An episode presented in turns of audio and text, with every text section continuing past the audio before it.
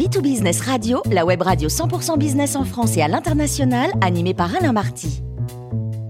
Bonjour à toutes et à tous, bienvenue à bord de B2Business Radio. Vous êtes 49 000 dirigeants d'entreprise abonnés à nos podcasts et on vous remercie d'être toujours plus nombreux à nous écouter chaque semaine. Aujourd'hui, nous avons le grand plaisir de retrouver Claude Thérillon, journaliste, écrivain et auteur de Journal 2020 aux éditions 100 000 milliards. Bonjour Claude. Bonjour. Alors aujourd'hui, Claude, vous allez nous parler d'un double constat urgent. L'eau est rare, le blé est cher. À part ça? Eh bien oui, cher Alain, en si peu de mots euh, tels que vous venez de les prononcer, voici l'actualité essentielle du monde. Les ressources en eau sont géographiquement inégales et la Terre ne recèle pas sur tous les continents pour tous les peuples de quoi donner à boire, arroser, enrichir les plants, permettre une hygiène, générer des atouts halieutiques. L'eau est un bien universel qui se mesure selon les pluies, les sources, les réserves, la capacité humaine à ne pas gaspiller surtout. Or, de multiples appels à l'aide se font actuellement entendre. Le manque d'eau consommable, utilisable pour l'agriculture, est considérable. Et l'horizon immédiat, à moins de 10 ans, annonce des pénuries dramatiques pour des zones peuplées où bientôt il ne sera plus possible d'ouvrir un robinet, de plonger un seau dans un puits. C'est vrai évidemment et depuis longtemps dans les zones sahéliennes par exemple, mais désormais, outre le continent africain, nombre de pays d'Asie, Iran, Afghanistan, sont touchés les très hautes températures constatées et durement ressenties au Pakistan et en Inde, plus de 50 degrés, on en a vu les images sur toutes les télévisions, ont fait souffrir des millions de personnes. Les victimes ne sont pas comptabilisées, les gouvernements restent très discrets là-dessus. Le réchauffement de l'air qui accompagne la rareté de l'eau accroît le sentiment d'une catastrophe annoncée et sans doute, sans aucun doute, de vagues d'immigration forcée. Claude, est-ce que vous avez quelques chiffres pour illustrer vos propos? Oui, Alain. Euh, la répartition de la consommation d'eau est la suivante. L'eau domestique, celle que nous, personnes humaines, consommons, représente 8% de la consommation globale. L'eau industrielle, 22%. L'eau agricole, c'est-à-dire irrigation des terres, 70%. Un habitant américain, japonais, australien ou suisse consomme en moyenne, hein, euh, environ 250 litres d'eau par jour. En France, 140 environ toujours. En Afrique subsaharienne, un peu plus de 10 litres seulement. Chaque seconde dans le monde, 1,3 million de litres d'eau sont dépensés.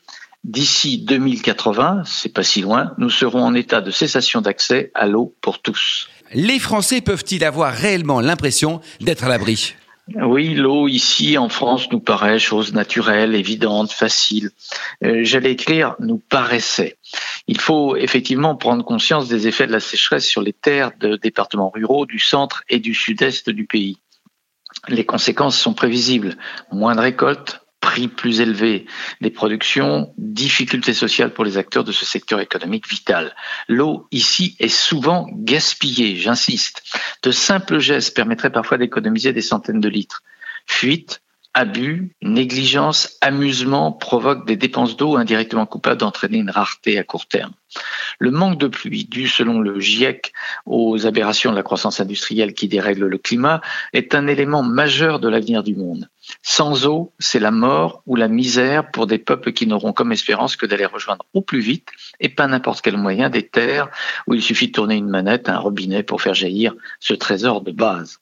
9 milliards d'habitants de la planète consomment beaucoup d'eau, parfois des eaux polluées, parfois par plaisir. Il serait de bonne politique de veiller à protéger cette eau.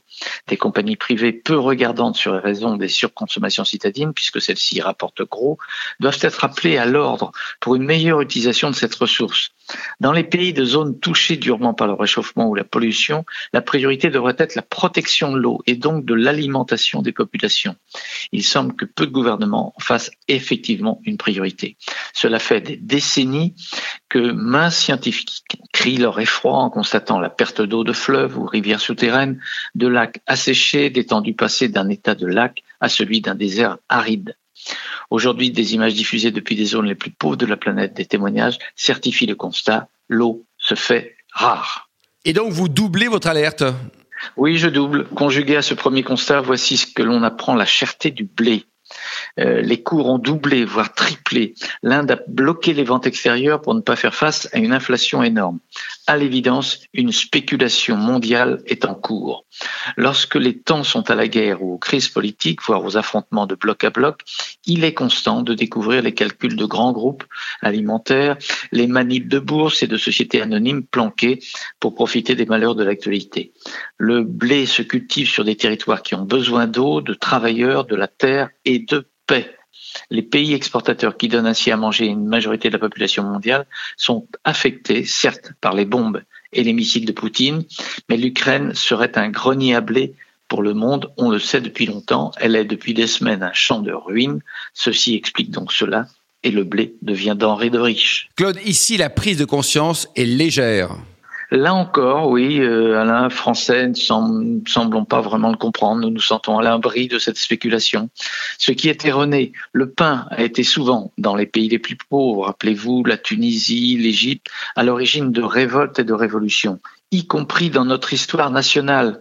Si son prix ne permet pas à chacun de se nourrir au plus simple, il y aura des émeutes, des mouvements populaires non idéologiques mais semblables à des cris de désespoir.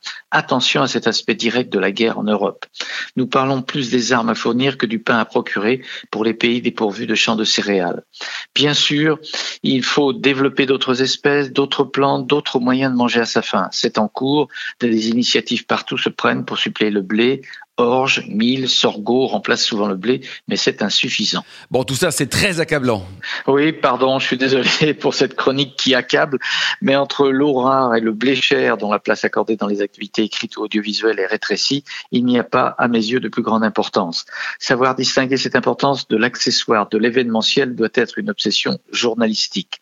Euh, des élections, un remaniement, des promesses et des diatribes politiques demeurent du court terme. Le climat, le climat, le climat. Il ne suffit pas de le répéter en sautant sur sa chaise comme un cabri. De Gaulle disait jadis l'Europe, l'Europe, l'Europe. Ce double constat fait modestement ici dans cette chronique tente seulement de rappeler que sans eau, il n'y a pas de vie, sans pain, il n'y a pas d'espoir de grandir. Merci beaucoup Claude Sérillon pour cette belle chronique. Je rappelle que nous avons régulièrement le plaisir de vous accueillir à bord de B2Business Radio.